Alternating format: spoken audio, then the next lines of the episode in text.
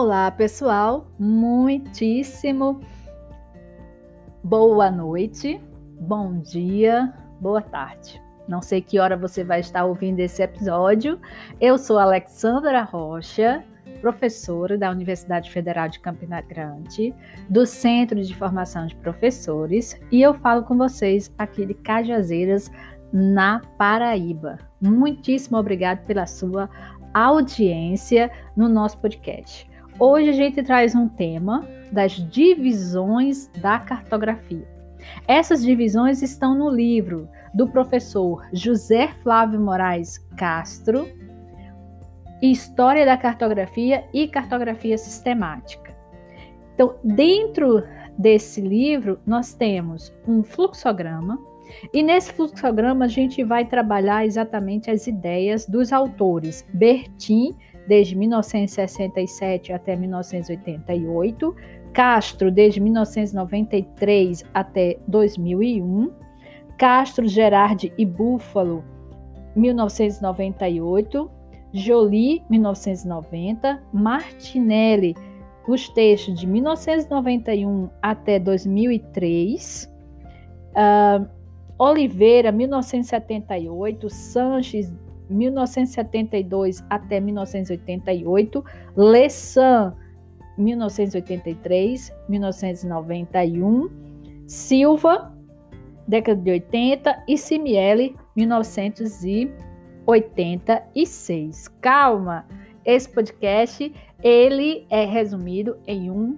fluxograma. Eu não vou falar sobre todos esses anos. Então, tem várias divisões da cartografia e o que eu trago para vocês hoje é para facilitar o seu trabalho, seja um TCC que você está fazendo, seja um artigo científico, seja uma tese, doutorado, seja um, um, alguma coisa dentro do mestrado, seja o seu PhD, certo? Então, é, para efeito mais didático, esses autores eles trabalharam quatro divisões para a cartografia.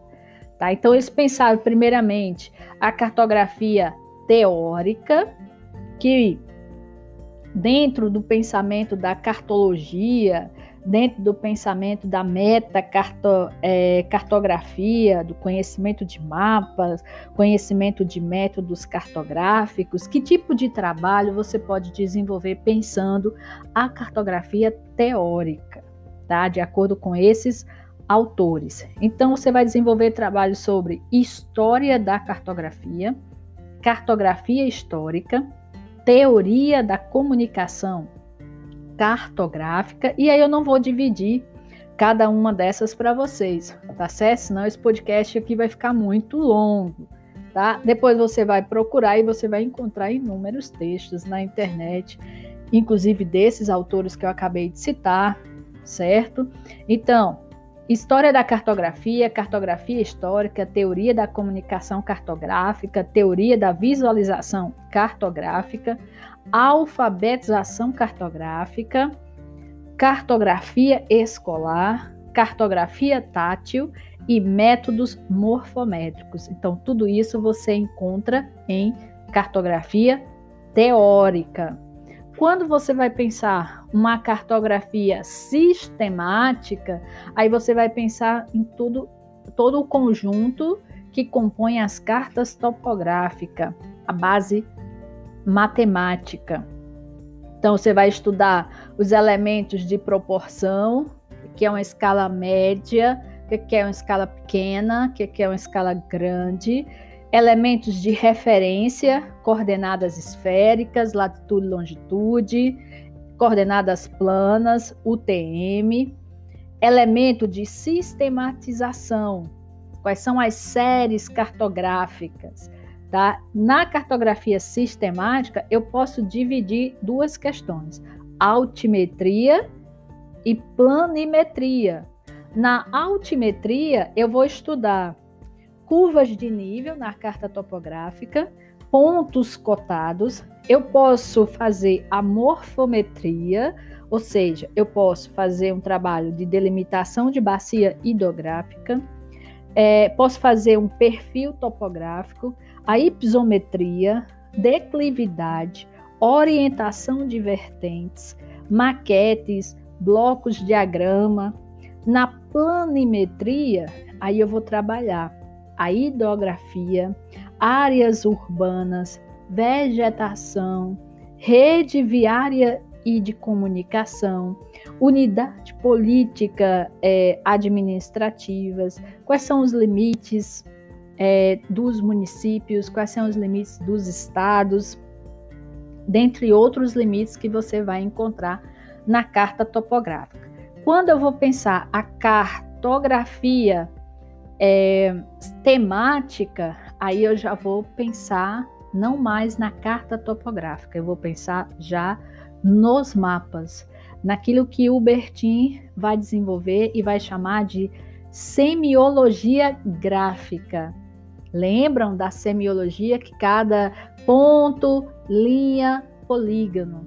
Então, só com essas três questões, ele conseguiu criar uma metodologia universal e onde você chegar, você consegue identificar alguns elementos dentro do mapa ou na característica de ponto, ou um desenho, uma igreja, uma escola, um hospital, ou na característica de uma linha, uma estrada, estrada vicinal, uma BR, é, uma estrada de ferro, cada uma delas terão espessuras diferentes, cores diferentes e a gente vai conseguir saber exatamente qual é a diferença de cada uma dessas estradas. E depois a gente vai encontrar também alguns elementos em polígono ou em área. Né? Então, na engenharia o pessoal chama muito de blocos, então você vai ter essa classificação: ponto, linha e polígono. Você também vai conseguir, dentro dessa semiologia gráfica, é, saber exatamente quais são é, algumas variáveis visuais. Você vai trabalhar com é, pelo menos seis variáveis visuais para você estar desenvolvendo os seus mapeamentos. Então, você vai escolher se você vai trabalhar com é, variável visual tamanho, variável visual cor, granulação, certo? Então, tem metodologias específicas só para cartografia temática. Uma outra coisa da cartografia temática é a representação gráfica. Na representação gráfica, eu posso mostrar minhas informações através dos mapas, através dos gráficos ou através das redes. Então, eu posso ter essas três coisas no meu mapeamento, ou eu posso dividir as minhas informações nessas três categorias: gráficos, mapas e redes.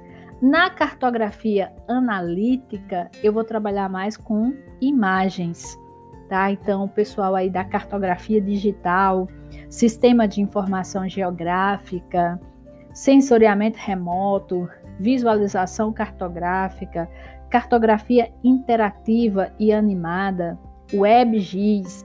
Então você vai ter uma série de questões, georreferenciamento, leia, vetor, raster, banco de dados, modelo digital de terreno, estatística multivariada, análise espacial, apresentação, multimídia, GPS. Então eu tenho uma infinidade de coisas e isso tudo serve para mostrar para você e para mim da evolução dessas divisões da cartografia, certo? Então, lembrando que todo mapa é uma representação esquemática reduzida da superfície terrestre.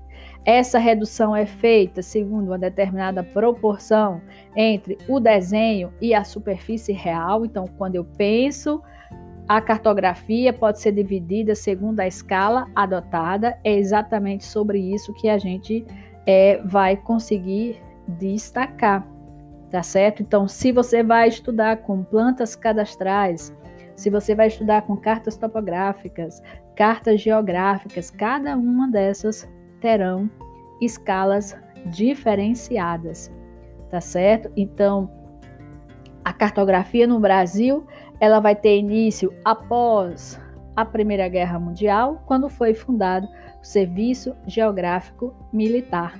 Mais tarde, Serviço Geográfico do Exército. Em 1920, o Serviço Geográfico do Exército produziu um levantamento topográfico de alta qualidade, coordenado pelo engenheiro austríaco Emílio Rolfe. E em 1921 foi concluído esse levantamento aerofotogramétrico do antigo Distrito Federal, que era Rio de Janeiro, na escala 1 para 50 mil, realizado pela primeira vez por meio de um avião. Uma outra curiosidade é que em 1936 foi criado o Instituto Brasileiro de Geografia e Estatística com o objetivo de coordenar as atividades estatísticas, censitárias e geográficas desse país, visando ao recenseamento de 1940. O IBGE, através do Conselho Nacional de Geografia, iniciou em 1939 a preparação do projeto Carta do Brasil ao Milionésimo. Paralelamente, instituía aquele conselho a campanha Coordenada Geográfica, determinando até 1945 milhares de coordenadas em todos os estados brasileiros. E a partir de 1940 foi iniciado pelo IBGE a produção de uma carta do Brasil na escala de 1 para 500 mil, que serviu de base para o projeto da Carta do Brasil ao Milionésimo. Então, a Carta Internacional do Mundo ao Milionésimo teve sua primeira edição concluída em 1960, composta de 46 folhas, é a única série que cobre o território brasileiro. Sua segunda edição foi atualizada e publicada em 1971, 1972. Em 1945, os Estados Unidos promoveram uma extensa cobertura aerofotogramétrica em todo o mundo. Fotografaram dois terços do território brasileiro, produzindo fotografias aéreas de alta qualidade, cujo acervo foi doado ao país. Então, com esse material, a gente conseguiu concluir, em 1960, a Carta Internacional do Mundo ao milionésimo. Então, o nosso próximo podcast será exatamente sobre as cartas internacionais do mundo ao milionésimo que eu vou trazer para vocês. Muitíssimo obrigado por chegar até aqui. Fiquem bem